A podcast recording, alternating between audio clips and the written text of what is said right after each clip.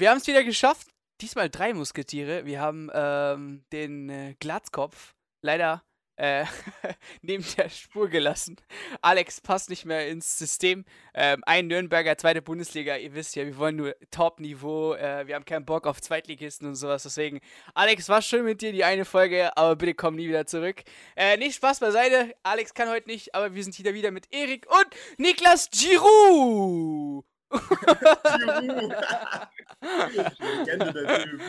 ah, shit. Ey, aber ich schwör, das ist schon, der ist schon underrated, der Stürmer, oder? Also muss man ganz ehrlich sagen. Weil der Typ, der ist ja mittlerweile gleichgezogen mit Thierry Henry und was auch immer. Und der kriegt einfach diese Anerkennung nicht. Auch im Vergleich zu Benzema und so und dann der Nationalelf. Der wird ja immer downgegradet. Aber ich muss sagen, er ist übel underrated, der Stürmer. Und er war schon bei Arsenal gut und er wäre ja fast in der Bundesliga gewesen, bei Borussia Dortmund. Also finde ich bisschen schade. Also, Niklas, muss so. Guter Übergang direkt hier, mein Freund. Auf, auf jeden Fall. Weil sie, sie haben ja auch das Testspiel gegen die Ukraine zum Beispiel am Mittwoch 7-1 gewonnen und Kollege Giroud hat, glaube ich, zwei oder drei Buden gemacht. Also ja. Was schlecht, Herr Specht. Also für sein Alter, ich finde ihn einfach noch absolut stark. Doch, und was ja. sagt es aus über die DFB 11? Nur 2-1 äh, gewonnen und die Franzosen gewinnen 7-1 und dann haben wir so ein komisches Goretzka-Tor. Oh mein Gott, die DFB 11 ist so scheiße, wir haben keine Identifikationsfiguren mehr. Schweinsteiger rastet komplett im TV aus, also wir kriegen ja, komplett alles ab. Nee, ähm, aber ich fand es jetzt nicht so schlimm. Ganz ehrlich, wer das Spiel angeschaut hat, der hat schon ein gutes Spiel gesehen. Und das auch von der Ukraine. Also sie waren jetzt nicht äh, wie gegen Frankreich, die haben, die haben die gar nichts gemacht. Und gegen die deutsche Nationalmannschaft. Ich muss sagen, es war ein okay Spiel. Also ich weiß nicht, warum alle das bemängeln. Ich fand es okay, die Leistung war in Ordnung, außer halt der Abschluss. Und das hat man wieder gesehen, warum Julian Draxler zum Beispiel nicht in der Startelf gehört. Wenn du den Ball, was waren das, sechs, sieben Meter vom, Ball, äh, vom Tor kriegst, dann muss er rein, egal wie, und nicht noch den Torwart äh, nochmal äh, anschießen. Das war schon schlechte Leistung, auch wenn er gut gespielt hat. Aber das sind halt die entscheidenden Szenen. Da kannst du halt Draxler nicht als wichtige äh, Stürmerfunktion spielen. Muss irgendwie woanders rein. Mhm. Ähm, aber das hat man wieder gesehen. Aber ich fand das Spiel in Ordnung. Ich weiß nicht, wie ihr das äh, also, findet. Ja, ich für meinen Teil habe das Spiel halt gar nicht gesehen, weil ich finde halt dafür ist der Samstagabend mir ein bisschen zu wertvoll. Was hast du Samstagabend halt gemacht? Ey, Junge. Äh, Ey, Junge, Alter, Darts geguckt, Bro. Darts, what? Darts ist auch Sport, hallo? Ah, Darts ist Sport, Aber Bro, never.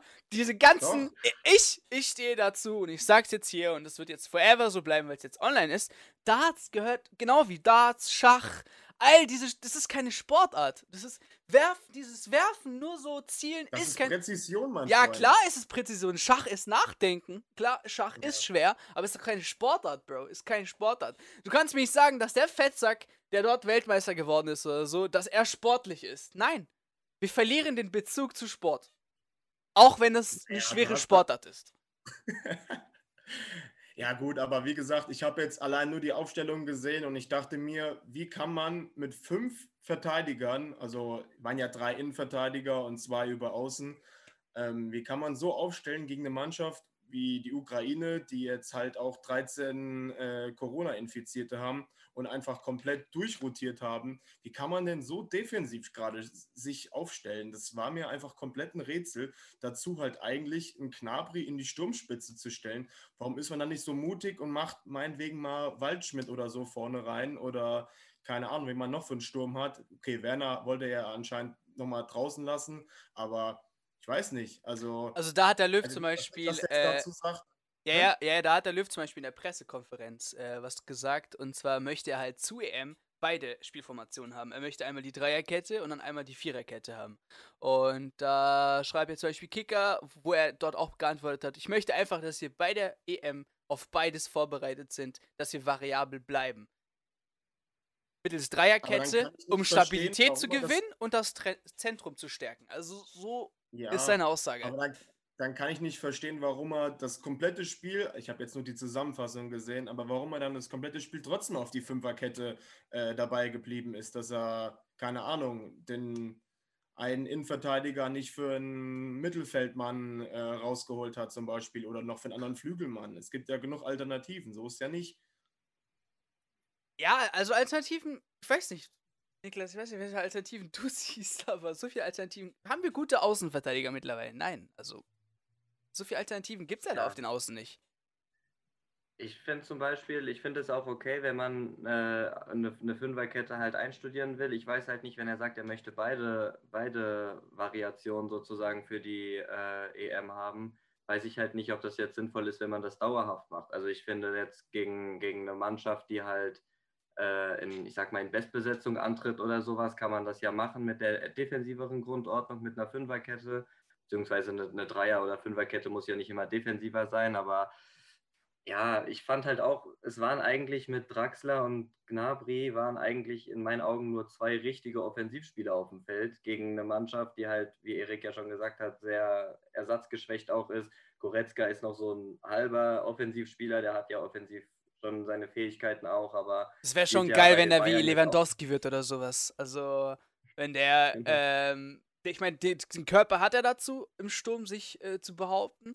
Und wenn er einfach noch einen mhm. Abschluss lernt, Digga, das wäre Lewandowski 2.0. Also er könnte Bayern einen Riesenjoker rausgewinnen. Und jedes Mal, wenn ja. äh, Goretzka getroffen hat, haben die Deutschen übrigens gewonnen. Das habe ich heute Morgen Digga, in der Zeitung gesehen. Und letzte sieben Spiele hat er sechsmal getroffen. Also das muss man auch nochmal ja. erwähnen. Krank. Der Typ ist allgemeine Maschine, aber er ist für mich halt eher ein, ein, ein so ein Umschaltspieler. Ja? So ist halt Schalker, ne? Ja, der kommt ja ursprünglich auch aus Bochum, also.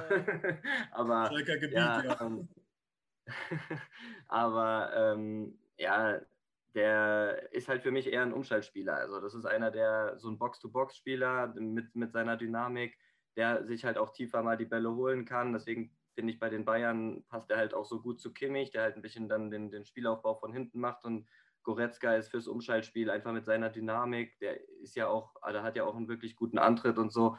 Ähm, nur den halt in so einer komplett offensiven Rolle dann spielen zu lassen, weiß ich halt jetzt nicht. Also es ist halt eine andere, es sind halt andere Fähigkeiten, wie Erik ja gesagt hat, Knabri ist jetzt auch kein klassischer Mittelstürmer, gut, von denen haben wir jetzt momentan auch nicht so viele, aber ähm, es war halt irgendwie, gefühlt haben die alle auf irgendwelchen Positionen gespielt, zumindest einige, die, die sie halt in einem Verein nicht spielen. Und das finde ich halt ein bisschen schwierig, weil Goretzka spielt bei den Bayern selten als einer von zwei Zehnern oder wie sie das da vorne angeordnet hatten. Ich habe das Spiel jetzt auch nicht alles gesehen, deswegen keine Ahnung. Aber ähm, ich meine, wer, wer, ja, wer, wer, wer, sich das Spiel gesehen hat, ich meine, da fehlt gerade momentan an diese Führungsposition oder was da auch immer gesucht wird momentan in der Startelf. Nochmal, wie sollen die das machen? Leute, die haben nichts gewonnen. Warum ist Bastian Steinsteiger so eine Identifikationsfigur bei der DFB 11 geworden? Ja, weil er halt äh, voll viele Sachen gewonnen hat, Digga. Mit dem Club als auch mit der Nationalmannschaft ist halt so eine Legende geworden. Da kannst du nicht doch einfach einen Süle hernehmen oder einen Rüdiger nehmen und sagen, ja, äh, wir haben keine Identifikationsfiguren mehr. Das braucht Zeit, die sind jung. Und äh, wenn die keine EM, keine WM gewinnen, wird sich halt auch kein Schwein mehr an sie erinnern. Oder kannst du dich an die letzten äh, keine Ahnung, zehn Formationen der DFB 11 äh, erinnern, von 1900, was auch immer. Nein, nur die Spieler, die viel gewonnen haben, werden auch natürlich in Erinnerung bleiben. Und das ist immer so gewesen.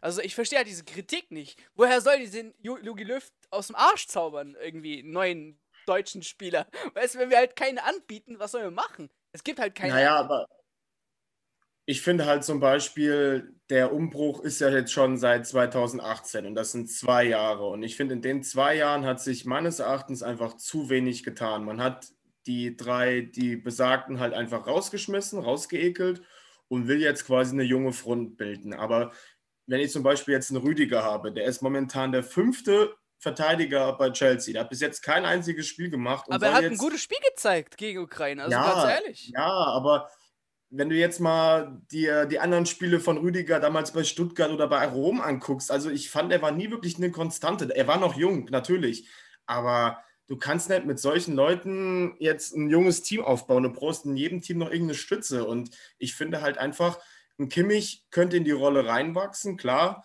und Groß ist dafür mir ein bisschen zu leise, der gibt auch immer nur kleinen bei, aber wir haben keinen wirklichen Leader jetzt im Team. Also ich Thomas Müller zum Beispiel oder ein Hummels, ein Boateng, das wären jetzt alles noch Charakter, äh, Charaktere gewesen. Manuel Neuer vielleicht noch, ja, aber der ist mir auch zu weich. Auch, auch nur vielleicht.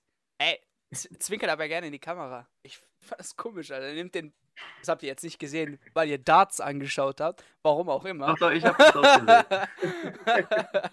ah, wieso reden wir eigentlich mit euch? Weil ihr Darts anschaut? An einem Samstagabend, junger Vater. Ähm, ja, ich habe Shisha geraucht, das geht auch vor, hallo. Ja. Keine Werbung jetzt. Und, und, und, und gestern hast du NBA geschaut. Glückwunsch nochmal an Und Lakers. NFL natürlich, Und NFL. ja. Glückwunsch an die Lakers. Gleichgezogen mit Celtics. 17 Meisterschaften. Krank. Also äh, LeBron James ist das dritte Jahr, glaube ich, bei den Lakers. Oh, dritte, dritte, ja? Zweite, dritte? Irgendwie sowas.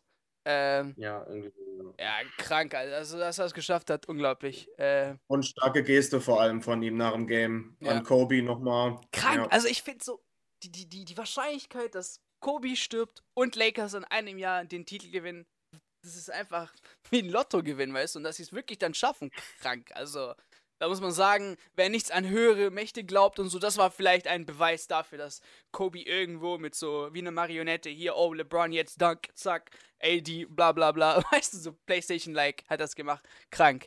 Ähm, ja, aber zurück zu DFB, ähm, müssen warten. Also gegen Schweiz geht's ja noch. Heute, morgen, irgendwie sowas. Äh, Morgen, morgen. Und das ohne Zuschauer in Köln. Wir haben ja wieder. Wir Deutschen haben jetzt nicht mehr die Erlaubnis, einfach so rauszugehen, liebe Leute. Stuttgart ist jetzt betroffen, meine Stadt. Wir müssten Mundschutz auf der Straße anziehen, bei frischer Luft. Check ich nicht, aber gut, das sind halt so die Regeln. Ähm, und deswegen gibt es jetzt auch keine Fans in Köln, die rein dürfen. Aber es schaut ja eh keiner, die DFB 11 zum Beispiel. Unser lieber äh, Erik hier.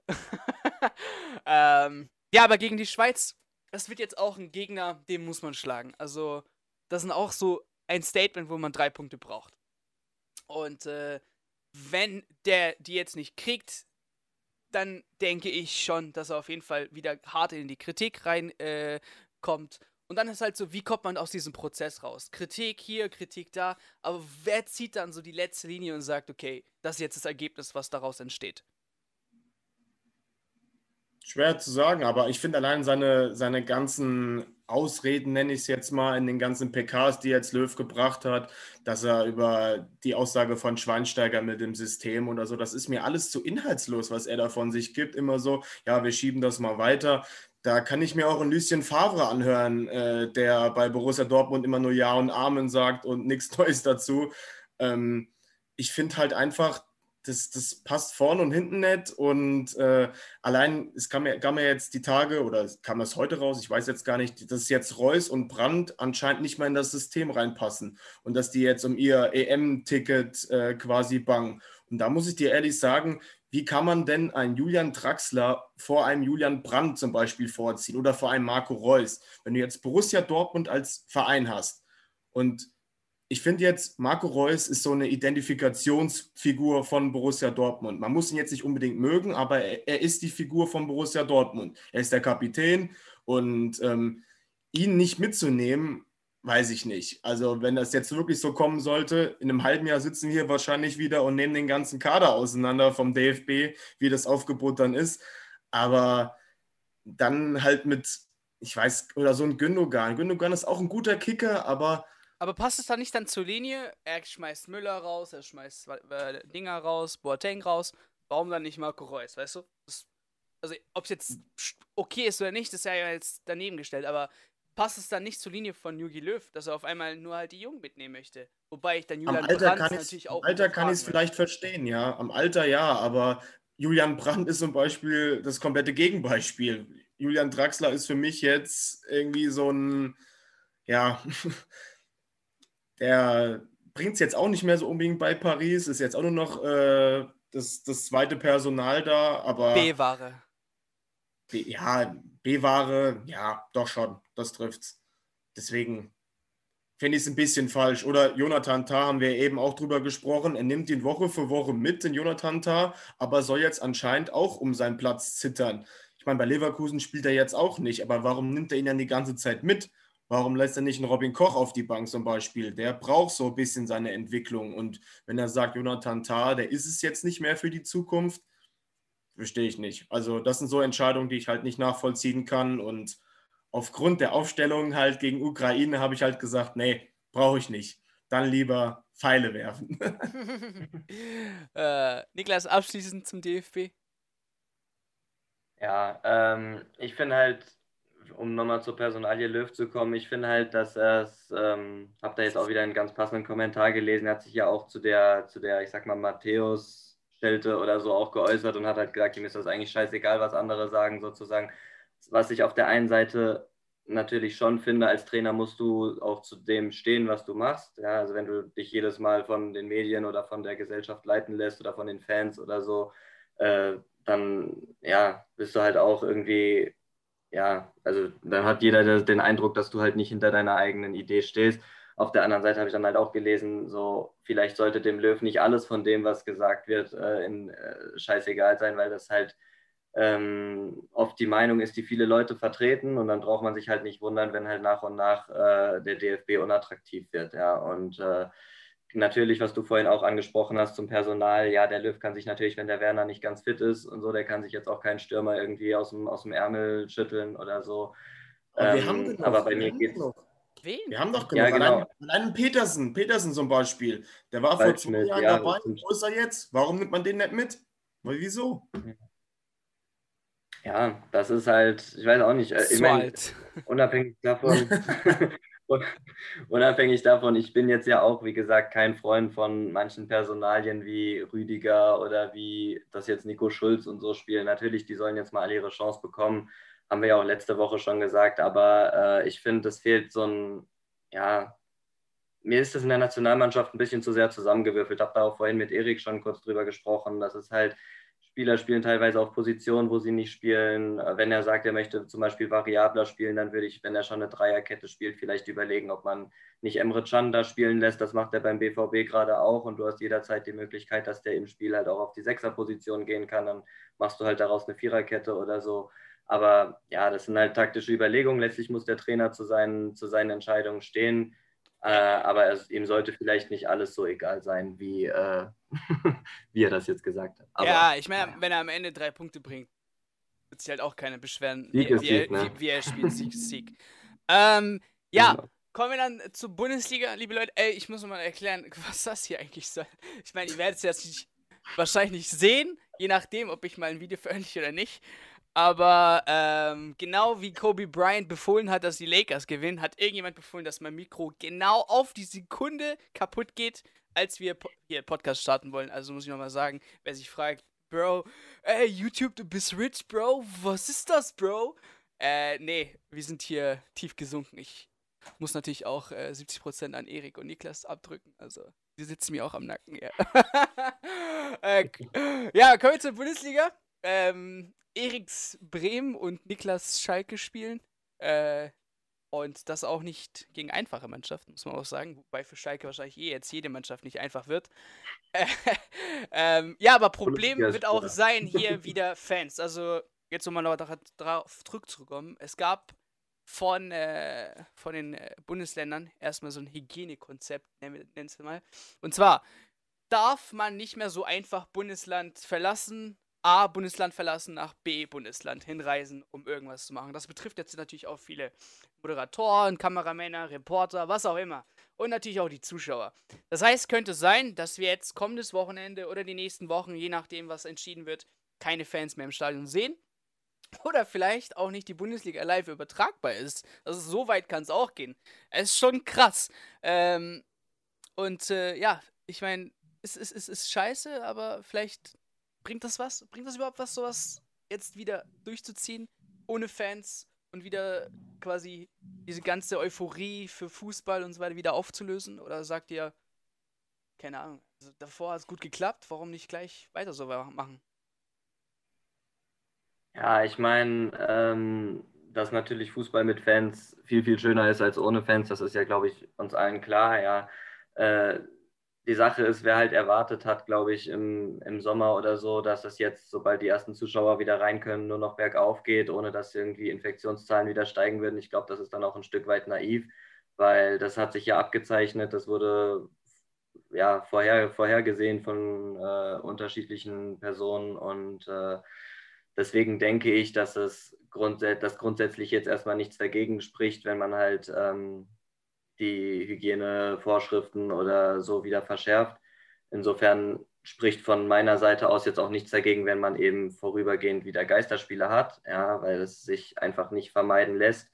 Ähm, aber ähm, dass das natürlich kein dauerhafter, also kein dauerhafter Zustand sein sollte, ist halt auch klar. Ja. Also ich denke, äh, man muss schon gucken, was man eventuell für Hygienekonzepte vorlegen kann. Was weiß ich, nur Zuschauer erstmal aus dem eigenen Bundesland, keine Gästefans, was weiß ich, dass halt zumindest überhaupt Zuschauer reinkommen, weil ich finde, gerade dieser Aufwärtstrend, was das betrifft, die letzten Wochen war schon spürbar. Es gibt auch viele Leute, die sagen, unter diesen äh, Bedingungen gehe ich gar nicht ins Stadion, das mache ich nicht, äh, ist auch okay.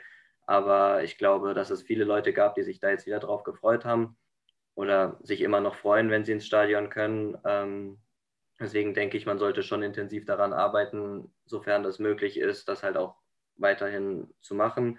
Aber wenn es eben nicht geht, spricht jetzt für mich nichts dafür, dass man sagt, okay, jetzt brechen wir die ganze Saison ab oder weiß ich nicht, sondern dann muss man halt wie im Sommer in den sauren Apfel beißen und eben die nächsten Wochen wieder mit ein paar mehr Geisterspielen rechnen. Also es, es macht halt keinen Sinn. Also nochmal zu veranschaulichen, wie das aussieht. Äh, zum Beispiel Köln, äh, Bayern. Bayern hat Sky-Sitz in München. Genau, Sky-Sitz ist in München, Sportschau ist in Köln. Und von Bayern dürft ihr immer nach Köln rausreisen, aber von Köln nicht nach Bayern äh, einreisen. Das ist halt dieses, was ich nicht check und was ich als behindert empfinde.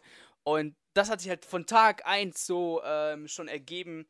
Äh, die Regelungen, äh, Spieler müssen mit Maske irgendwie ins Stadion rein und dann im Spiel, ja, küssen sie sich. Ja. Was, also das gab es ja schon. Das, das äh, Rematch, das erste Match nach Corona, wo es hieß, ey, bitte Benny jubelt ein bisschen auseinander und dann, ich weiß nicht, welches Spiel es war, kommen die alle und küssen sie sich. Denk so, nice. Ja, äh, ja, ich habe dazu auch ein sehr lustiges Bild eben gesehen bei Bild. Da war wohl ein Handballspiel in Spanien und die mussten komplett Masken tragen während dem Spiel. Auch Alter, die Schiedsrichter. Krank. Hilfe. Bro, mein Kumpel hat ähm, Mandelentzündung nur wegen der Maske, weil er es äh, im, im Einzelhandel den ganzen Tag anziehen muss. Also man muss mal vorstellen, wie es im Fu Fußball oder allgemein Sport ist, sowas anzuziehen. Das ist schrecklich. Ja. Ähm, aber gut, müssen wir halt schauen, was passiert. Keine Ahnung. Aber dann halt zu den Spielen. Ja. Außer Werder und Schalke. Welches Spiel freut euch noch so? Ich meine. Ich habe dermaßen Bock auf Dortmund-Hoffenheim, weil die Dortmunder gegen Hoffenheim die letzten Jahre nie gut aussahen. Und ich bin mal gespannt, was das für ein Spiel wird, weil ich kann nicht so wirklich sagen, in welche Richtung das geht. Also das ist so ein Game, da habe ich dermaßen Lust drauf. Das ist low-key ein Werder Bremen-Fan, der gerne Dortmund verlieren sehen möchte?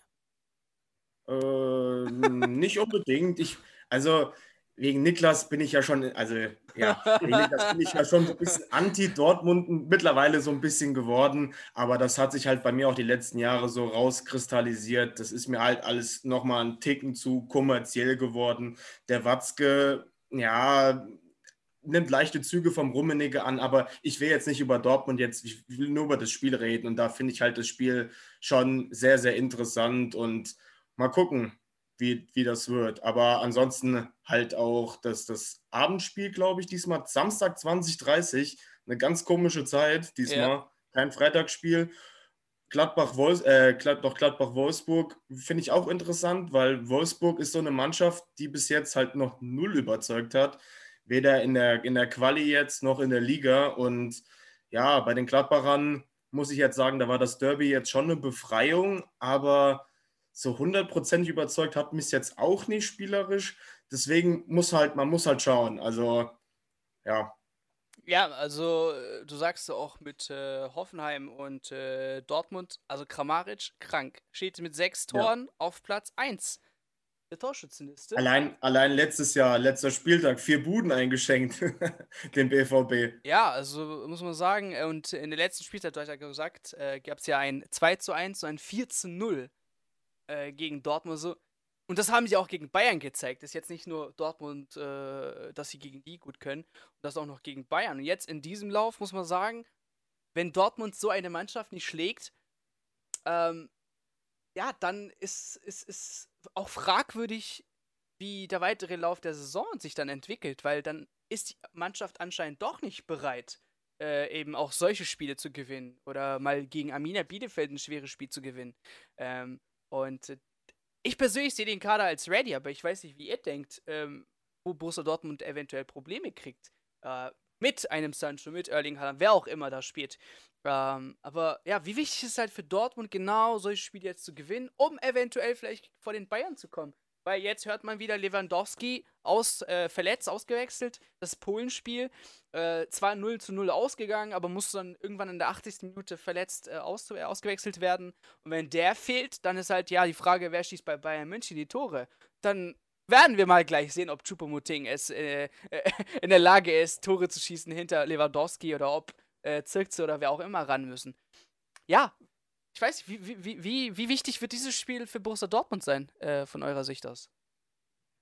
Ich denke mal, ähm, also erstmal vorneweg, ich finde, es ist jetzt keine, keine Schande, äh, wenn man gegen, gegen Hoffenheim verliert. Ja, die Dortmunder tun sich da immer schwer, die Bayern haben, haben da jetzt auch verloren, aber natürlich äh, finde ich, dass eine der, der, der großen Unterschiede halt einfach ist, dass die Bayern in der Regel ihre ihre engen Spiele gewinnen. Ja? Also selbst wenn sie mal ein Spiel haben, wo sie vielleicht nicht zu 100 Prozent äh, in, in Bestform sind. Ja, aber auch für dich jetzt als Spieler. Zum Beispiel, du siehst, Bayern verliert gegen Hoffenheim und ihr gewinnt gegen Hoffenheim. Also das wäre auch nochmal so ein Push. Das wäre auch nochmal so ein, so ein Statement, hey, ihr müsst uns jetzt nicht unbedingt immer ähm, hinter äh, Bayern sehen, sondern wir sind auch in der Lage, besser äh, zu performen als die Bayern. Das Problem, was ich aber dann beim BVB sehe, ich finde halt, Dortmund ist halt so eine Mannschaft gegen Teams, die mitspielen, da kloppen die, den, den Gegner gerne mal 4-5-0 weg. Aber Mannschaften, die sich hinten reinstellen, die hinten ein System haben, wo die Dortmunder jetzt nicht so durchkommen, wie jetzt gegen Augsburg oder halt gegen kleinere Teams, da lassen die Dortmunder gerne mal Punkte. Und deswegen denke ich schon, dass die vielleicht jetzt in der Phase so sind, dass die jetzt auch Hoffenheim auch schlagen können, natürlich. Oder halt auch jetzt, wenn es sein muss, auch die Bayern. Das war ja auch ein super enges Spiel jetzt im Supercup jetzt. Äh, aber so gegen die kleineren Teams, ich fand auch letztes Jahr, da haben sie einfach gegen solche Gegner immer die Punkte gelassen.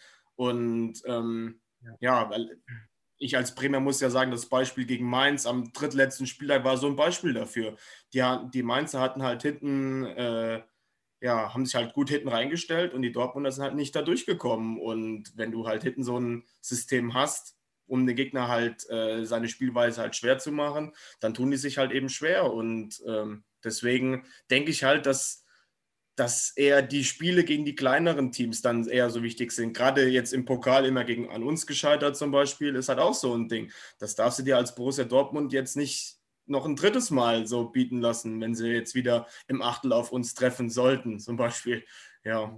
Wünsche mir natürlich nicht. Ich wünsche mir das auf jeden Fall. Das unterscheidet, finde ich, halt auch den BVB gerade von eben Mannschaften wie Bayern. Das war das, was ich auch gerade sagen wollte. Ja, die gegen die kleinen Teams, die sehen auch nicht, also die schießen auch nicht immer die, die, die kleineren Mannschaften 6-7-0 ab, aber sie gewinnen halt ihre Spiele. Und wie Erik gerade gesagt hat, Dortmund tut sich damit oft schwer und deswegen hatten wir in den vergangenen Jahren, glaube ich, auch immer eine relativ große Differenz ja, zwischen dem ersten und dem zweiten. Ich meine, letzten Jahre jetzt in München gerade äh, war für Dortmund auch wenig zu holen, ja, aber ich glaube, dass das nicht die Spiele sind, die am Ende unbedingt die Meisterschaft entscheiden, sondern erstmal muss der BVB halt gucken, dass sie äh, eben diese Spiele gegen tiefstehende Mannschaften, wie jetzt gegen Augsburg äh, oder so, ähm, dass sie halt gegen diese kleinen Teams regelmäßig gewinnen. Hoffenheim würde ich jetzt aber noch nicht, würde ich jetzt gar nicht mal so sehr in diese Riege der, der kleinen Teams schieben, weil ich finde, diese ja, spielen seit Jahren immer im konstanten oberen Mittelfeld. Äh, manchmal waren sie ja sogar schon in der Champions League auch oder so. Und ähm, ja, dass, dass die Dortmunder sich häufig schwer tun, halt gegen Hoffenheim, um jetzt zu dem Spiel zurückzukommen, äh, war ja, oder letztes Jahr, das 4-0 war es, glaube ich, am letzten Spieltag, ne, das ähm, ja. ähm, ist, ist ja kein Geheimnis. Äh, trotzdem glaube ich, dass die Dortmunder am Wochenende das Spiel gewinnen werden, weil ähm, ich auch sehe, dass halt die, was Erik ja auch gerade gesagt hat, die Hoffenheimer in diesem Jahr äh, auch mehr noch nach vorne spielen, selber sich Chancen kreieren und dass das eben dann Räume auch für, für, für Umschaltsituationen vom BVB. Okay, ähm, also was tippt ihr denn? Hört auf mich, ich bin Erster bei Tipplabel, Ahmed. Also nein, nein, nein, nein, nein, nein, nein, nein, nein, nein. Okay, haut Tipps raus. Was, äh, also ich sag, Borussia Dortmund gewinnt 2-1. Hätte ich jetzt auch unterschrieben. Ja, ich sag, sie gewinnen sogar 3-1. sogar hier, euer, euer Schalke-Freund gibt euch schon Steilvorlage. Dann ja. von dem einen großen Champions League-Kandidaten zum nächsten großen Kandidaten, Werder Bremen. Hm. Uh, yeah, geil. Auswärts gegen Freiburg. Freiburg. Unangenehm. Freiburgs, Unangenehm. Heim, Freiburgs Heimbilanz kassierte ja. in seiner Bundesliga-Historie gegen Werder Bremen die meisten Heimniederlagen, 12. Und auch die meisten Heimgegentore, 42. Werder hat gegen keinen anderen aktuellen Bundesliga eine so gute Bilanz wie gegen Freiburg. 23 Siege, 8 Remis und 9 Niederlagen. Außerdem heute auf dem Programm kann Werder Bremen eine kleine Miniserie starten. Denn wir haben ja Arminia Bielefeld und äh, Schalke. Genau, das waren zwei Siege. Und drei Siege unter Kofeld ist momentan Rekord. Kann man wieder anknüpfen. Herr Wöll, was sagen Sie zu diesen Statements? Ich wusste gar nicht, dass wir so eine gute Bilanz im Breisgau haben, ehrlich gesagt. Es ist auch die Vergangenheit. Also ihr, ihr wart ja. ja. auch mal gut. Also. Ja, aber ich fand jetzt so die letzten Jahre oder generell die Bilanz von den Top-Teams, ich würde jetzt nicht Bremen zu den Top-Teams jetzt momentan zählen, aber im Breisgau tun sich immer alle dermaßen schwer. Und ähm, ja, ich, allein unsere Personaldecke ist jetzt nicht die größte. Man hat ja mitbekommen, dass wir momentan ein bisschen auf Sparflamme sind. Und ähm, ich, ich, gehe von einem umkämpften Spiel aus, hoffe natürlich, dass wir es machen, aber das wird jetzt kein Plus-2-Spiel für irgendeine Mannschaft. Also entweder Freiburg gewinnt knapp und unentschieden oder Werder macht es knapp. Aber ich habe eine leichte Tendenz zu eher zu einem Unentschieden. Warum? Ja. Woher kommt diese Euphorie zu einem Unentschieden? Euphorie. Ey, das ja. wären drei. Für mich, wenn Werder Bremen Punkte in Freiburg holt, werden es wie drei Punkte für mich. Ganz einfach. Wenn das, wirklich, wenn das für dich drei Punkte, wenn Bremen einen Punkt in Freiburg holt. Ja, wären das für mich wie drei Punkte für Werder Bremen. Okay, ja. Ja, ich, ich habe halt noch so ein bisschen das alte Traditionsdenken und da sehe ich halt Freiburg noch als kleineren Verein, wenn ich ehrlich bin, aber mittlerweile sind wir ja schon mittlerweile auf einer Ebene oder vielleicht ist Freiburg auch so ja, einen Ticken über uns, was die halt auch mit, ihrem, mit ihrer Jugendarbeit halt, halt auch machen. Das ist halt Wahnsinn, was da immer für Spieler, äh, was sie immer für Spieler anleiern. Ähm, ja. Aber ja, es ist noch ein Grundoptimismus ist da und ich gehe halt einfach mit einem Unentschieden. Ist halt so ein typischer X-Tipp in meiner, meiner Meinung nach als neutraler Beobachter, finde ich jetzt. Und als äh, in der Tip-Play-Gruppe weit in der oberen Tabellenhälfte Tipper. Okay. Niklas, sag bitte, dass Werder Bremen da keine Punkte holt in Freiburg. Also erstmal ähm, würde ich tendenziell, oder ist es auf dem Papier für mich auch ein Spiel, was ich äh, auch unentschieden tippen würde. Ich sehe aber ein bisschen die Heim, grundsätzliche Heimstärke von Freiburg, auch wenn die Statistik, was du gerade gesagt hast, ein bisschen eine andere ist, aber die grundsätzliche Heimstärke von Freiburg und äh, ein anderer Punkt ist, ähm, sind, ist die Gefährlichkeit von Freiburg bei Standardsituationen. Da sind die Bremer und auch meine Schalker leider immer noch nicht immer ganz sattelfest. Zudem weiß ich noch nicht genau, wie, ähm, ob oder ob so schnell die äh, Werder den, den Abgang von Klaassen äh, auffangen kann. Ich meine, da kommen jetzt ein paar Spieler, Mö, Möwald und so, aber die haben auch alle jetzt lange nicht mehr gespielt. Ähm, insofern gehe ich, sorry Erik, von einem knappen 2-1 für Freiburg aus. Aber ich könnte mir auch vorstellen, dass es unentschieden ausgeht. Aber ich sage, Freiburg ich, gewinnt 2-1. Ich sage 2-0 Freiburg. Ganz, ganz easy, locker, flockig. Ey, wie konntet ihr eigentlich Grujic nicht verpflichten? Also mal ganz ehrlich. Also wieso hat es dort nicht Geld, geklappt? Geld fehlt, er will nicht, sieht keine Perspektive in Bremen. Keine Ahnung viel passiert. Yep. Allein das mit Rashica, allein das mit Rashica ähm, ähm, die letzten Minuten am Deadline Day, das ist symptomatisch. Wir hätten den noch verliehen nach Leverkusen, also bescheuert, ganz ehrlich. Die äh, Bremer machen den Schal die Schalker 2.0 so, ne? ah, dann äh, müssen wir natürlich auch über äh, ja, das nächste Spiel habe ich jetzt Stuttgart-Hertha. Ich weiß nicht, muss ich über Stuttgart reden, wenn ich aus Stuttgart komme, aber kein Stuttgart-Fan bin. Ist doch. Ah, sag mal deine Meinung. Neutral, oder? Nein, ich will nur, ich will die nur, die Stuttgarter triggern, die gerade zuhören, denken sich, Alter, was für ein Wichser, was ist das, Mann? Du kommst jedes Mal zu uns und staubst du die Klicks ab hier mit Stuttgart und so und wir regen uns auf. Ah, nur für deinen YouTube-Kanal und dann kannst du nicht mal über Stuttgart reden? Alter, was für ein Wichser. Eigentlich, ich will nur das hören. nee, aber Hertha, Stuttgart, ähm, ja, also Stuttgart, Stuttgart als auch Werder Bremen, als auch SC Freiburg sind für mich richtig gut gestartet, muss ich ehrlich sagen. Stuttgart hätte ich nicht annähernd so gedacht, dass sie überhaupt was reißen können und dann unentschieden gegen schwache Leverkusen, ne? Äh, ist auch gut. Dann Freiburg. Ich hab gedacht, Digga, da geht ein, ein, ein Waldschmidt, da geht ein Schwolo, da gehen so gut weg, Spieler weg, Koch geht. Ähm, ja, die werden es auf jeden Fall nicht leicht haben nächste Saison. Was machen die? Boom, erstes Spiel, richtig gut gespielt gegen die Stuttgarter. Dann zweites Spiel unentschieden und dann halt gegen Dortmund. Kannst du mal verlieren. Ähm, und auch Bremen, muss man ja auch ehrlich sagen, das hättest du selber nicht gedacht, dass man jetzt zwei Siege in, in den ersten drei Spielen holt. Also, also Hut ab. Ja, vielleicht auch schon. Weil ah, jetzt klar, doch, Bro. doch, ich bin ehrlich, wenn du das, das, äh, den, das Auftragprogramm so gesehen hast, dachtest du schon, ey, die muss die ersten Wochen ordentlich punkten, weil danach kommt das, kommen die harten Gegner. Und deswegen, ja, aber spielerisch war es halt einfach echt nicht gut und deswegen können wir froh sein, dass wir da zwei Siege geholt haben. Also ja. gerade letzte, Wo äh, letzte Woche da gegen Bielefeld, das war ein Geier, ey. Also wir können echt froh sein, dass das Ding da am Schluss nicht gezählt hat für die Arminia. Mhm. Und äh, ja, äh, der Bruno Labbadia hat ja auch mal beim VfB Stuttgart gekickt, Leute. Äh, beziehungsweise Trainer gemacht wie alle Trainer, die den VfB mal retten sollten. Ähm, ja, aber wenn wir mal das Spiel Bayern München gegen Hertha nochmal kurz betrachten, das war zum Beispiel ein gutes Spiel von der Hertha, nochmal so zurückzukommen. Und es hat auch die Klasse gezeigt, dass sie schon äh, in der Lage sind, Top 6, Top 7 zu spielen diese Saison.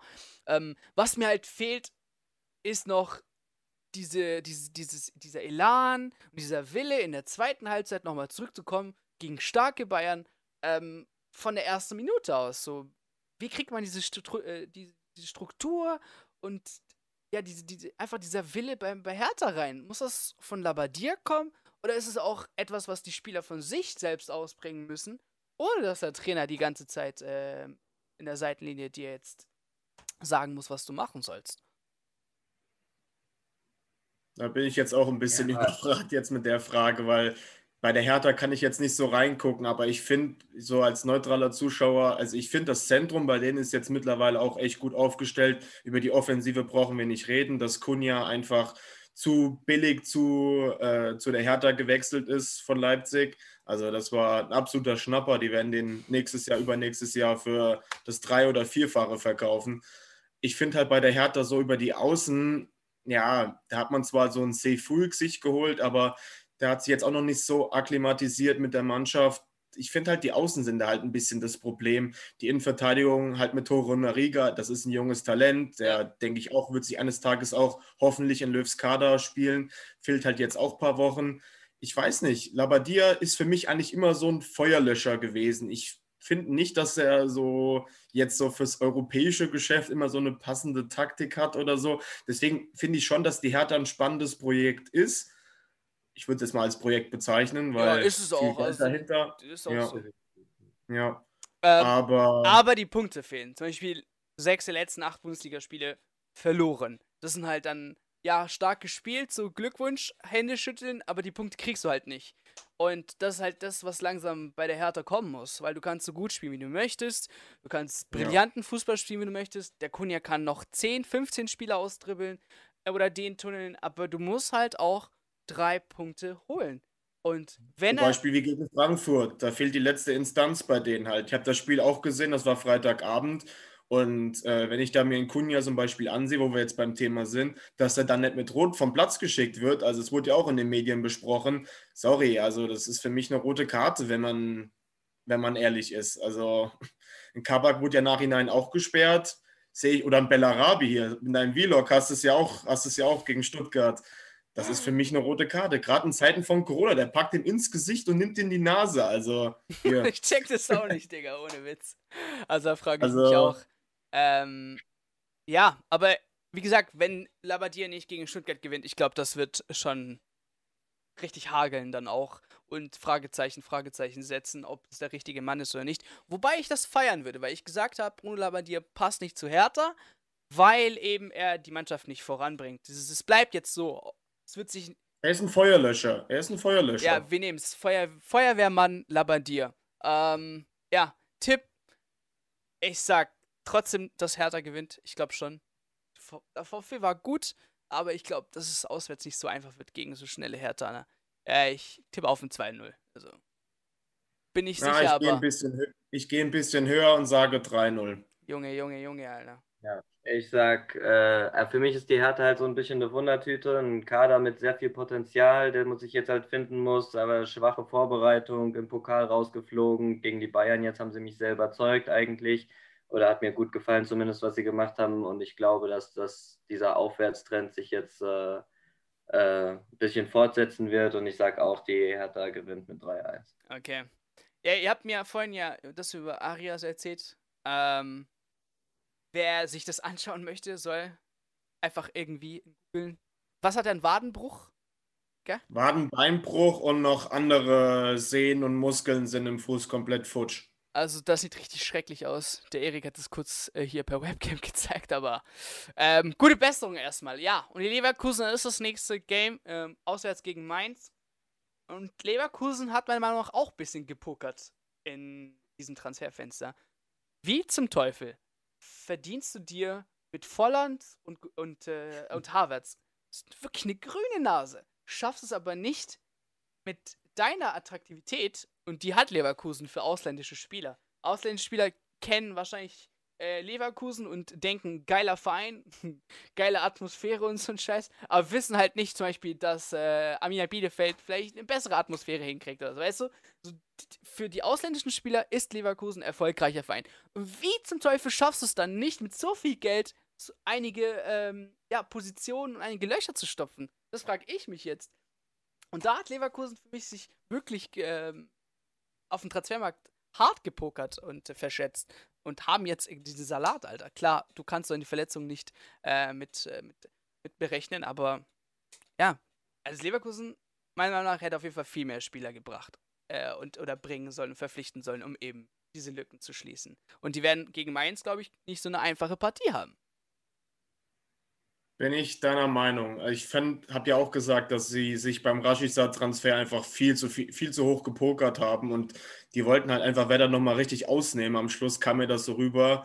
Und ähm, allein auch, dass die Kolasinac-Leihe oder Transfer wollten sie, glaube ich, auch nicht geklappt hat, zeigt schon so, dass die Transferphase nicht so äh, ausgegangen ist, wie sich vielleicht das Bayer gedacht hat. Und ähm, ich weiß nicht, also so, so ein Simon Rolfes und ein Rudi Völler, glaube ich, müssen sich auf Dauer auch echt was anhören, weil der Kader einfach in der Breite auch nicht gut aufgestellt ist. Ich meine, eine Alario wollte zum Beispiel jetzt auch die ganze Zeit weg und jetzt hat man quasi einen Chick vorne sich geholt, eins zu eins getauscht quasi für ein Volland, aber ein Alario immer noch dahinter und ob der jetzt wirklich noch groß Bock hat, für die zu kicken, Weiß ich nicht. Aber es ist halt alles durch Corona, denke ich halt auch, dass Bayer auch ein gewisses Loch an Geld, äh, gewisses, ein gewisses Geld quasi stopfen muss, irgendeine Lücke. Aber ich äh, glaube jetzt nicht, dass, dass sie sich jetzt da, wenn, wenn sie jetzt noch 20, 30 Millionen ausgegeben hätten, sich da jetzt irgendwie groß in, ins Minus gebracht hätten. Also ich denke auch, das wird ein sehr, sehr hartes, umkämpftes Spiel. Ich kann Mainz nicht einschätzen unter dem Trainer. Ich habe es gegen Union auch nicht so gesehen, das Freitagabendspiel. Aber ich glaube schon, dass sich Bayer aber dennoch knapp durchsetzen wird. Also ist so meine Tendenz. Aber es wird auf jeden Fall eklig. Zumal halt auch noch Diaby. Äh, Schick ist ja auch noch unklar. Also es ist schon echt schwierig da momentan. Ja, und bevor ja. Niklas äh, zum dritten Mal in den letzten vier Bundesliga-Spielzeiten ist Leverkusen nach drei Spieltagen sieglos. Also das haben die irgendwie vier Jahre hingekriegt, Alter, dass man in den ersten drei Spielen nicht gewinnen kann. Das sind auch so Statistiken, wenn du die anhörst, einfach nur blöd. Ja, vielleicht erleben wir dann gegen Mainz jetzt den ersten Sieg, ne? Ich sehe es beim Leverkusen-Kader ein klein bisschen anders. Ähm, ich, wie gesagt, die Verletzung von Arias macht dir natürlich jetzt einen, einen Strich durch die Rechnung, aber ich fand schon, dass die fast jede Position doppelt besetzt hatten vor der Saison haben im Mittelfeld halt auch mit Wirtz und so wirklich junge und spannende Personalien, die dieses Jahr wirklich da ihren Durchbruch auch schaffen können. Ähm, rechts hinten ist jetzt in der Tat ein Problem, weil ich nicht glaube, dass Lars Bender, der ja selber auch ab und zu mal verletzt ist, äh, das ganze Pensum schaffen wird. Insofern halte ich es schon für sinnvoll, wenn man sich da jetzt nach einem äh, vertragslosen Spieler noch, äh, noch umguckt. Ähm, bisher hat mich Leverkusen in dieser Saison aber leider nur im Pokal überzeugt. äh, und ansonsten äh, in der Liga bisher wirklich noch gar nicht. Ich glaube aber auch, so wie Erik, dass sie jetzt am, am vierten Spieltag in einem sehr kampfbetonten Spiel, ich glaube, Mainz wird alles reinwerfen. Das ist, für Mainz ist es genau wie bei, bei Schalke und so, glaube ich, geht es vom ersten Tag an jetzt nur darum, irgendwie Punkte zu sammeln gegen den Abstieg. Und, äh, und ähm, deswegen glaube ich, werden die das ja, sehr körperbetont spielen und halt versuchen jetzt schon so früh in der Saison da ein Abstiegskrimi draus zu machen irgendwie. Aber ähm, ich glaube, dass sich Leverkusen am Ende auch knapp mit 2 zu 1 durchsetzt. Ja, ich glaube auch. Also, äh, es ist das Problem ist so, wenn es scheiße läuft bei einem Verein, irgendwie kommt ihr dann mit einem Spiel hervor und dann denken sie sich, oh, Mainz kann doch Fußball spielen. Und äh, es könnte auch gegen eventuell gegen Leverkusen so sein, aber ich glaube auch, dass Leverkusen das Ding jetzt rausholt. Ich meine, ja, und wenn, vier sieglose auch, Spiele gab es noch nicht, muss ich auch noch sagen. Alter. Ja, und ich glaube auch für Mainz ist das halt auch ein Spiel, wenn Mainz es irgendwie schafft, Leverkusen zu schlagen, ähm, als äh, europäischen Teilnehmer und sowas, dann kann das für die natürlich auch so eine Art Gamechanger auch werden für die Saison, ja, dass die sich an so einem Spiel dann hochziehen können, weil ich meine, jetzt gegen Union Berlin 4-0 zu verlieren oder so, das sind schon harte Ergebnisse. Das heißt, ich glaube, das ist schon ein Spiel, was für Mainz auch ähm, ja, wichtig für den Kopf sein wird und dass man sich da nicht abschießen lässt. Und wenn man da was mitnimmt, kann das aufbauend sein. Aber ich glaube nicht daran. Ich glaube, dass, dass Leverkusen dann doch noch ein bisschen zu stark ist mhm. für eine verunsicherte Mainzer Mannschaft. Ich sehe gerade, Samstagspiel 20.30 Uhr hat einfach sich The Zone geknüpft. Also da haben sie direkt mal Cash gemacht. Ähm, Augsburg-Leipzig, weiß nicht, ob wir jetzt so detailliert draufgehen können, ist einfach nur krass, dass Augsburg gerade äh, ja, eins der Tabellenführer ist. Topspiel, erster also, gegen zweiter, oder? Also, das wundert mich, aber ich glaube, es wird schwer. Also Leipzig wird auf jeden Fall da nochmal gut zurückkommen und sich die Tabellenführung übernehmen. Ähm, aber Amina Bielefeld gegen Bayern und äh, da denke ich, dass es vielleicht zu einer Sensation kommen könnte. Denn ja, auch ein Unentschieden gegen die Bayern ist natürlich wie ein Sieg. Und ich glaube, ich tippe auf so ein Ergebnis, dass das so stattfinden wird. Arminia Bielefeld wird ein Unentschieden gegen Bayern München rausholen. Und dann werden wir alle Koffer nochmal rausholen mit Kritik gegen Bayern und so. Und dann wird es hageln an Kritik, an Kritik, an Kritik. Und ähm, ja, denkt ihr, dass es vielleicht eventuell so stattfinden wird, dass ein Aufsteiger wieder mal die Bayern schlagen kann?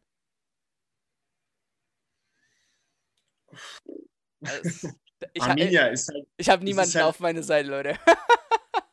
es ist halt sehr kampfbetont, das, das Spiel. Und Arminia wird es auch so gestalten, dass sie mit Mount, Mann und Maus das verteidigen und äh, ich habe jetzt keine Ahnung, wie es um Lever aussieht und die ganzen anderen da, ob die jetzt bis zu dem Spiel fit werden und wie es Ja, okay, aber wenn Bayern München sagt, oh, wir haben Arminia Bielefeld nicht schlagen nein, nein, ja. ja, das, Digga, dann komme ich hier mit einem Stock und schieb dir den, äh, wen auch immer, Rummenige und Hönes hintereinander durch, Alter. Zumal, also ich bin schon tendenziell, sage ich, dass es kein, kein, hohes, kein hohes Ergebnis wird, wird jetzt kein 3-4-0. Ich wäre jetzt auch nur so auf ein 2-0 oder so eingegangen, aber ähm, ja, die müssen sich ja noch auf den Pokal nächste Woche vorbereiten. Shit, Mann. Wie, wie heißt die Mannschaft nochmal? Düren, FC Düren, irgendwo oh, in NRW da hinten. Und ich habe gehört, dass auch irgendwie nur B, äh, ja, Liste aufläuft äh, von Bayern München. Also es kann auch ja, komisch werden, Digga. Also. Ja, mal abwarten. Irgendwas sagt mir. Entweder ist es DFB-Pokal oder Bundesliga. Irgendwo wird Bayern München Punkte liegen lassen. Ich meine, ich meine, die haben, glaube ich, Alemannia Aachen damals rausgekickt aus dem Pokal. Also, ja, waren das die, oder? Ich meine, das waren die. Also, ist jetzt immerhin auch eine Traditionsmannschaft für so einen kleineren Verein, aber ja, naja. Ja. Support your locals, sage ich da nur, dazu nur. ja, mal schauen. Ähm, ich denke ja. auch, dass es äh, zu, wegen, wegen dem Bayern-Spiel jetzt gegen, gegen Bielefeld, ich denke auch, dass es ein kampfbetontes Spiel werden wird. Ich denke auch, dass das kein so wie es vielleicht in der Vergangenheit vielleicht mal gewesen wäre, irgendwie ein 5-0 oder so für Bayern wird, dass sie da die Bielefelder komplett abschießen. Aber ich glaube, dass das so ein typisches Spiel wird, was ich vorhin angesprochen habe, gegen die kleineren Mannschaften an einem Tag, wo es selbst für die Bayern vielleicht nicht 100 Prozent läuft. Man weiß auch nicht, wie es vom Personal her aussieht. Aber die werden es am Ende schon wieder irgendwie 2-0 gewinnen keine Ahnung, Gnabry macht da einen Doppelpack oder weiß ich nicht und dann. die, äh, die Münchner dann, haben in den vergangenen zehn Jahren nur eins ihrer 43 Bundesligaspiele gegen Aufsteiger verloren. Ja, das ist halt schon eine Bilanz, die ist schon Bro, nicht schlecht. Wenn ich diesmal. Deswegen, ich, mutige These, mein Freund. Ich, ich, weiß, aber was, wenn ich richtig liege, Digga? Oh, Erik, Alter. Stark, ich call dich direkt und hebt dir meinen Arsch in die Facecam oder so ein Scheiß. Irgendwie sowas. ähm, yes, welches Spiel ist noch interessant? Ah, ich weiß, die Schalke Union ist irgendwie nicht so geil, oder? Nein, aber ihr, ihr, ihr, seid jetzt echt gefragt, Digga. Also, das erste Spiel gegen Leipzig, okay, kann man verlieren. Aber jetzt, Herr Baum, wird's Zeit. Ja. ja, ich bin auch jetzt sehr gespannt. Also, ich meine, als ich den Spielplan gesehen habe, habe ich mir schon gedacht, dass das echt äh, böse werden könnte, weil in den ersten fünf Spielen, die ersten drei Auswärtsspiele in München, in Leipzig und in Dortmund ist halt schon hart. Gegen Bremen hätte man sich vor der Saison sicherlich auch gewünscht, dass man wenigstens mal einen Punkt holt. Ähm, jetzt unter dem neuen Trainer. Ich fand nicht alles so schlecht bisher in Leipzig, was, also das war natürlich kein guter Auftritt. Die ersten 15 Minuten nur, oder? Genau, also es war kein, war kein guter Auftritt in Leipzig, aber ich fand es nicht alles so schlecht, wie es geredet worden ist, äh, dass man da jetzt 4-0 verliert oder auch am ersten Spieltag 8-0 in München oder so, das ist natürlich indiskutabel. Ähm, aber jetzt hat er die Länderspielpause gehabt. Es waren leider ein paar Leute auch auf, äh, mit der Nationalmannschaft unterwegs. Ähm, ja, ich bin grundsätzlich eigentlich schon optimistisch äh, für, für Sonntag und das ist man, bin ich lange nicht mehr gewesen als Schalker, aber äh, es ist für mich so ein Spiel, wo du jetzt punkten musst. Ja, also da bringt es auch nichts, wenn du nach dem Spiel sagst, man hat gut gespielt oder man hat dagegen gehalten, aber trotzdem keine Punkte geholt, weil. Aber Punkten wie hoch? Das letzte Spiel war 1-1, also äh, in der letzten Saison. Ähm, nach, nach, nach dem Restart war es, glaube ich, ja. Der erste äh, Punkt auch für Schalke. Ja. Also, Punkten wie hoch? Ein Punkt oder drei Punkte? Was muss Baum machen? Oder was muss Baum an holen? Sich, an sich würde ich schon sagen, dass wir drei, also drei Punkte holen sollten. Aber ich will auch Union jetzt nicht unterschätzen. Also das klingt ein bisschen vermessen, wenn ich jetzt sage, nach irgendwie 19 sieglosen Bundesligaspielen am Stück, eine Mannschaft, die letzte Woche 4-0 gewonnen hat, die müssen wir jetzt weg, äh, wegfegen oder so. Das ist äh, wäre sicherlich jetzt auch ja ein bisschen, bisschen zu optimistisch vielleicht. Ähm, deswegen mit einem Punkt könnte ich vielleicht je nach Auftritt halt auch leben, aber eigentlich wünsche ich mir schon drei Punkte, ja. Okay. Erik, Staatsfeind Nummer 1 in Schalke, was sagst du? nee, nee, alles cool, alles Roger mit Schalke. Ähm, aber ich muss sagen, ich finde die nächsten zwei Wochen für Schalke schon sehr, sehr spannend, weil jetzt die Woche gerade gegen Union, finde ich, muss Baum offensive Lösungen finden. Offensiv haben sie halt bis jetzt noch so gar nicht überzeugt und da bin ich jetzt e-, echt mal gespannt, wie sie das angehen, weil Union ist ja für mich eigentlich auch eher so eine defensiv starke Mannschaft. Die können sich auch hinten reinstellen und dann dich auskontern und dann fängst du die halt auch manchmal zwei, drei Tore. Mhm. Ähm, und da bin ich halt gespannt, wie Baum jetzt offensiv jetzt seine Taktiken da, da äh, gemacht hat. Und dann hast du halt nächste Woche das Derby gegen Dortmund und da sehe ich dann halt eher die Defensivstruktur als spannend, wie er das dann da angehen wird. Weil da, finde ich, kommt es dann eher auf die Defense an und ja, mal schauen. Aber ich habe auch schon zu Niklas gesagt, es, ach, keine Ahnung, also ich würde da tendenziell auch eher auf ein Unentschieden tippen, weil ich halt einfach glaube, dass äh, man so, sich so ein unglückliches Gegentor wieder fängt nach einem Standard, weil ich die Unioner halt nach Standard sehr, sehr gut auch wieder finde. Ein Drimmel ist dafür bekannt, ein Kruse, ja, der macht auch gute Standards. Deswegen, ja, sehe ich da jetzt leider nur einen Punkt, wenn ich ehrlich bin. Ich auch, Mann. Aber ich, ich denke schon, dass sie punkten werden, doch. Ich auch. 1-1, glaube ich. Ähm, also, Digga, Union ist gerade gut drauf. Also, und dann noch äh, Kruse, die sich so langsam eingewöhnen. Also, es könnte ganz explodieren, dass es auf jeden Fall eine geile Mannschaft wird.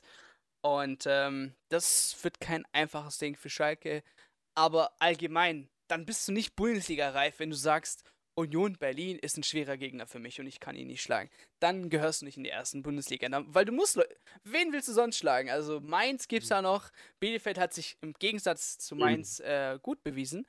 Und ähm, ja, und bis halt dann weiter auf letzten Tabellenplatz, wenn jetzt Mainz auch nichts macht. Mit einem Punkt sogar. Aber das also. wäre jetzt auch mal eine Argumentation bei, Frank äh, bei, bei Freiburg gegen Werder, weil du es ja so gesagt hast. Weil, wenn du in der ersten Liga bleiben willst, musst du halt gegen Freiburg punkten. Ob das jetzt ein Unentschieden ist oder ein Sieg, aber du darfst nicht. Aber ihr habt schon sechs Punkte geholt.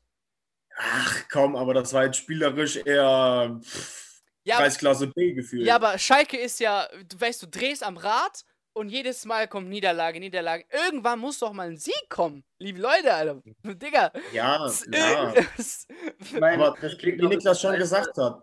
Wie Niklas schon gesagt hat, ich finde halt auch der Terminplan von Schalke ist halt auch echt zum Kotzen, wenn du so drei Auswärtsfahrten hast und dann musst du quasi gegen Bremen abliefern, wo du jetzt die letzten Jahre ja auch jetzt nicht immer unbedingt gut aussahst. Ähm, wenn ich jetzt mal die Bilanz angucke, so die letzten Jahre sahen die Schalke gegen uns auch nicht immer gut aus. Und äh, dann musst du halt auf jeden Fall gegen Union minimal punkten. Aber dann hast du gerade einen äh, Terminplan vor dir. Ich glaube, so ab Spieltag äh, 8, 9. Das ist doch kein schwerer Spiel, äh, Spielplan. Also, die spielen jetzt gegen Union. Okay. Dann gegen Dortmund. Ja. Alles klar. Dann kommt Stuttgart und Mainz. Ja, aber danach wieder... hast du wieder Wolfsburg und Leverkusen, wieder zwei internationale ja, Teams. Bro, Alter, du listest ja, ja alle äh, Bundesligamannschaften gerade. Oh, das ist schwer. Ja, hier ist schwer. Der Würstchenverkäufer dort ist auch schwer. Ich halt, wenn du dich nicht in den Flow halt, bringst. Bist, wenn du halt im Abstiegskampf bist und Punkte gegen den Abstieg sammeln musst, dann ist es natürlich auch so, dass erstmal relativ viele Gegner für dich anspruchsvoll sind. Weil wenn du um Platz 14, 15 spielst, 13, 14, 15 sind halt deutlich mehr Teams am Ende auch vor dir als hinter dir. Deswegen würde ich das jetzt so noch gar nicht sehen. Und es klingt auch immer scheiße, wenn, wenn man das so sagt. Aber ich finde, wir haben null Punkte zwar geholt, aber ich finde, das ist jetzt noch keine Punkteausbeute, für die man sich irgendwie schämen muss. Ja, weil, wie Erik gesagt hat, gegen Bremen sahen wir die letzten äh, Jahre nie wirklich gut aus in dem Pokal immer rausgeflogen und so. Und in Leipzig kann man verlieren, in München kann man verlieren, dass man natürlich in Leipzig und in München zusammengerechnet nicht zwölf Tore fangen darf ist natürlich klar, ja, ähm, dass wir die meisten Gegentore, glaube ich, in der Bundesliga-Geschichte nach drei Spieltagen haben. Äh, ja, das ist, sind alles sehr, sehr traurige Sachen, aber ähm, Erik, rein nicht punktemäßig. Hör auf. rein, rein, Punkt, rein punktemäßig ähm, finde ich, ist es jetzt noch gar nicht so schlimm, ja, dass man jetzt null Punkte hat. Natürlich, gegen Union muss jetzt was kommen, punktemäßig. Gegen Dortmund darf man sich nicht wieder abschießen lassen. Und wie du sagst, danach Stuttgart, Mainz, das sind die Spiele. Gegen Stuttgart ist jetzt bisher auch relativ, relativ gut, aber da muss man trotzdem, finde ich, was holen. Und gerade gegen Mainz, ja, ich meine, Mainz und Köln sind Stand jetzt, glaube ich, die einzigen anderen Teams, die auch noch null Punkte haben. Das sind so die direkten Gegner. Und das sind die Spiele, wo definitiv drei Punkte her müssen. Ja, und gegen Union, du sagst, sie sind gut in Form. Ich kann mir auch gut vorstellen, dass es am Wochenende ein Unentschieden gibt, aber natürlich wünscht man sich schon, wenn man jetzt auch weiß, oh, nächste Woche wird wieder ein schweres Auswärtsspiel geben, wo ich sag mal Punkte nicht unbedingt garantiert sind, auch wenn im Derby natürlich immer alles passieren kann und wir da auch schon überrascht haben in den letzten Jahren, aber ähm, wünscht man sich natürlich jetzt trotzdem erstmal drei Punkte, dass man ein bisschen unten rauskommt. Ja, also sieht halt schon scheiße aus, wenn man nach fünf Spielen null Punkte hat. Dann spielt man gegen Stuttgart, äh, kommt dann, glaube ich, die bisher auch keine schlechte Saison gespielt haben. Und dann steht man halt in solchen Spielen immer unter Druck. Ja, und dann muss man halt, man weiß, null Punkte, jetzt gegen Stuttgart ist was drin, aber dann muss man halt auch. Und mit ja. diesem Druck weiß ich nicht, ob alle damit klarkommen halt. Deswegen. Schalke hat noch ja, kein Pflichtspiel gegen Union Berlin verloren. Ja. Das sind auch so Sachen. Also 2001, DFB-Pokalfinale. 2-0. Letzte Saison gab es 2-1 und äh, ein 1-1 an der alten Förster. Also, ist okay. Also, ja, ja, es geht trotzdem. Ja, so ein 2-1 wäre ein Traum. Mit dem 1-1 könnte ich unter Umständen auch noch leben, aber. Jetzt müssen Erik und ich uns absprechen, dass wir da tippen. Erik, nicht, nicht Weil auf das Schalke. Jetzt auch... Nicht, Hä, auf, was? nicht auf Schalke tippen. Bloß nicht. oh, fuck. Nee, Bro. Also, ey, es ist echt ein Szenario. Ey, die tun mir schon mittlerweile leid, Bro. Also, es ist. du schaust die Leute an und denkst so, fuck, komm schon, irgendwie muss doch ein Dreier her. Deswegen, ich sag 1-0, ganz knapp. Wirklich, da werden alle zusammen kämpfen, so Kopf an Kopf, nur dass der Ball irgendwie reingeht und dann landet der Ball so auch ein Zentimeter über die Linie und dann kommt VAR und sagt, ja, Tor, und dann rasten alle komplett aus. Abpfiff, Junge, Beste. Ich muss da immer an so dieses Meme denken, wo so ein Kerl mit dem Stock steht und dann runter piekst so, come on, do something. Ja, so nach dem Motto, ey. ähm, aber ich, ich denke das bei Schalke dann auch vor, ja. ja. Okay, also Erik und ich sagen Sieg. Ähm, ja, also ich weiß jetzt nicht. Äh, Gladbach, Wolfsburg, Köln, Eintracht, kann man drüber reden, muss man nicht. Ähm, entschuldigt uns da, liebe Leute. Ähm, weil wir sind jetzt, was sagen wir jetzt? Fast eine Stunde durch. Doch, wir sind über eine Stunde durch. Und Erik hat so ein komisches Problem. Und zwar ist es so Konzentrationsprobleme. Da gibt es gewisse Tabletten, die er einnehmen muss, damit er genau sich für eine Stunde konzentriert. äh, nee, ähm, ja, ich würde sagen, wir lassen uns mal überraschen, wie die ganzen Ergebnisse ähm, am Ende ja, kommen oder nicht. Und äh, dann sehen wir uns natürlich auch, liebe Leute, nächste Woche nochmal zu einer neuen Folge. Und dann hoffentlich auch ähm, Rückkehrer Alex aus der schlimmen Krise, die er sich hier befunden hat. Also oder neue Neuzugänge, wenn hier noch jemand Lust hat. äh, ich, ich weiß, kriegen wir das, wie viele Fenster kriegt man hin bei Zoom? Schon ein paar Mal nicht, oder? Echt? Ja, ja. Am Ende ist niemand zu sehen, so. Warte mal, wo ist Erik? Ey, Jungs, wo ist Erik? Geht da unter. Jeder kriegt eine Minute Redezeit. ja, man, aber mit, mit Stoppuhr, Alter. Ich meine, ich unterbreche ja schon so viel, aber ey, es reicht. Eine Minute vorbei. Es reicht, ich check jetzt. ähm, ja, würde sagen, Niklas, Erik, vielen Dank. Leute, ihr wisst, 1, 2, 3, 4, 5 Sterne Bewertung und unterschreiben, kommentieren, wie geil wir sind, weil es ist einfach nur Wahrheit. Und würde sagen, wir sehen uns nächste Woche auch natürlich zu einer weiteren Folge. Und äh, bis dahin, bleibt fit. Adieu. Ciao, ciao.